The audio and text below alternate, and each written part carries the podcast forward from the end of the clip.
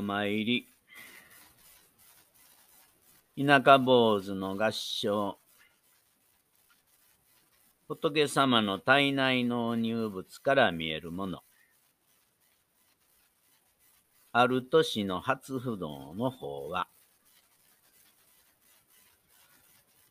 このお軸、西国三十三箇所観音霊場のご栄華、ご朱印のお軸です。私は2000年からお参りを始めて20年かかりました。まあ、途中いろいろありましたからな。今日、皆さんに拝んでいただいたんで、私もええとこ行けます。ありがとうございました。この西国巡礼が終わってから、国宝やお薬さん霊場なんかを巡ってるんですが、今日はそんな中でご本尊の体内から出てきた仏様や古文書などについてお話ししたいと思います。体内納入物の話です。仏様の体内からは仏像はもちろんのこと、仏像が収められてお戒厳されるまでの経緯や、仏師の名前や発起人、あるいは途中どういう補修や修理が行われたか、事細かに書かれた文書などが入っていることもあります。考えてみると、昔の人は大切な記録はちゃんと残してるんですね。今のどこかの政権やったら、皆捨てられてしまいますけどね。そこで今日は私が今までに言った三火事の体内納入物についてお話しますね。まずは、奈良の般若寺、コスモス寺で有名な関西花の寺の一つでもあります。ここのご本尊は八時文殊菩薩です。こちらのお寺の十三十石塔から見つかったという阿弥陀如来の台座から、大日如来と地蔵菩薩と十一面観音が見つかったんです。本来、阿弥陀如来は、南無阿弥陀仏を唱えれば、西方極楽浄土へ行けるという浄土思想の仏様です。その阿弥陀如来の体内、台座に真言密教のご本尊である大日如来や菩薩様が収められていたということは、阿弥陀如来を拝むことが、大宇宙を含む真言密教も共に拝むことであって、称名念仏だけにこだわらず、すべての仏の教えを分け隔てなく、区別差別することなく信仰することの大切さを教えてくれてるのかもしれませんね。法事に行くと、真言宗やのになぜ南無阿弥陀仏を唱えるんですか？と聞く人もいます。ちなみに、真言宗の開祖弘法大師は空海さんです。空と海という宇宙を含む名前ですから、小屋さん奥の院には浄土宗の法然さんのお墓も、浄土真宗の親鸞さんのお墓もあります。言い換えれば、自分の教え以外は排除、排斥するという狭い考えを戒めていると思うんですね。般若寺の阿弥陀如来は仏教の本義である寛容の大切さも教えてくれているんですね。二つ目は、京都の清涼寺、佐賀釈迦堂として有名ですね。嵐山の近くにあります。ここのご本尊はその名の通りお釈迦様です。お釈迦様のお腹から何が出てきたと思います？お腹からお腹が出てきたんです。布で作られた五臓六腑が出てきたんです。心臓、肝臓、腎臓、肺臓、脾臓。私たち、五臓六腑言うたら、ちょっと入院してて、久しぶりに熱燗のお酒いただいたら、五臓六腑に染み渡るな、ぐらいに言う言葉。お釈迦様は実際に生きていた人間です。人間だったんだから、体内臓器を収めて、ずっと将来にわたって生きていてもらいたいとの願いがあったんだと思うんですね。私の想像ですけど。そして驚くのは、1000年前に解剖医学が進んでいたということ。そして、布織の文化も進んでいたんでしょうね。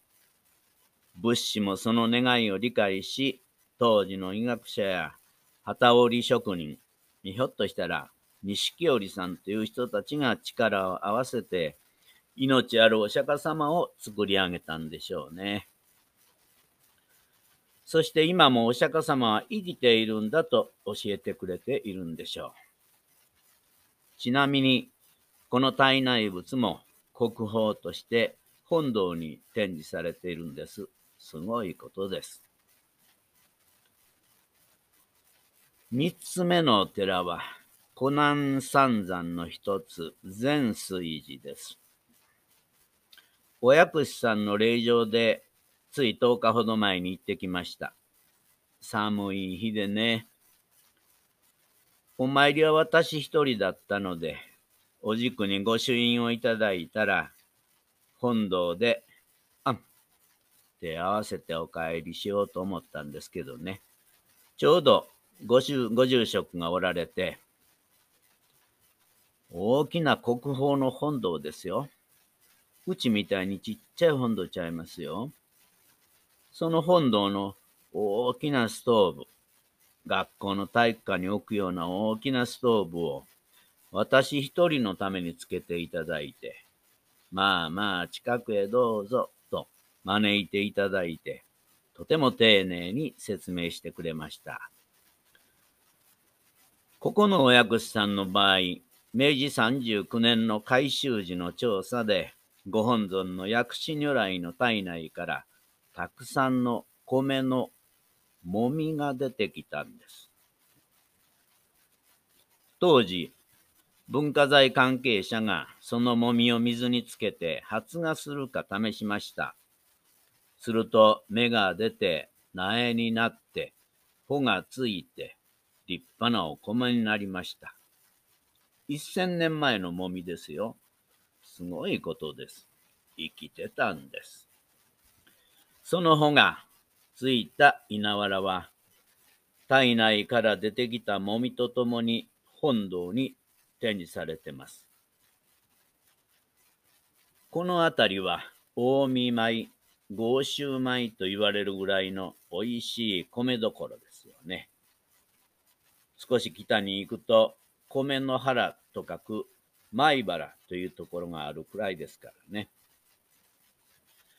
でも一千年前にはそれほど農地は広かったわけではないですから、お米はとても貴重なもので、お米が人々の命を育て、ある意味、薬でもあったんですよね。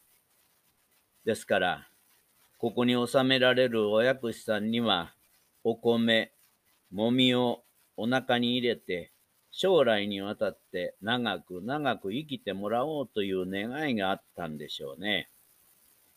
実りや豊穣を祈願するとともに、将来にわたり長く長く病を癒してもらいたいという願いがあったんでしょうね。体内の体という字ですが、肉付き辺に大を書きますね。大という字の下の口は、人の口でもあるし、大地でもあるんですね。大の上の無は、月の継承文字で、大地を月で耕して、できた実りを食べて、肉や体を作っているという字なんです。言い換えれば、命の始まりという意味を持ってるんですね。お腹の赤ちゃんを胎児と言いますね。胎児は胎盤を枕に大きくなるんですね。命の始めの場所です。ですから、女編に大と書いて、はじめと読むじゃないですか。命の始まりを持っている女の人は偉いんです。すごいんです。大という字は、尊いという意味もあるんで、尊大とか希代とか使うじゃないですか。ところで、命の始まりの料理をする場所を何て言います？そうです。台所って言うじゃないですか。石鹸台とかいっぱいある場所ちゃいますよ。このように体内物にはいろいろなものがありますが、私たちにいろんなことを教えてくれてるんですね。また機会があれば、お寺巡りで体内物を見てみるのもいいかもしれませんね。ちなみに最近、とても大きな観音様や大仏ができたりしてますが、そういうところは体内巡りできるところがたくさんあります。体内巡りって言っても、上の方の上階に登っていけば、仏様の目や喉仏から見晴らしがいいので入るというのではあかんのよ。体内巡りは命の始まりの場所、母親のお腹の中に戻って、今生きていることに感謝し、親に感謝するとともに、もし今の体調が優れないなら、体内から出るときにはどうぞ元気に生まれ変われますようにと祈ることが大事なんですさあ、ちょうどごまの時間になりました。お話はこれでおしまい。合唱。Thank you.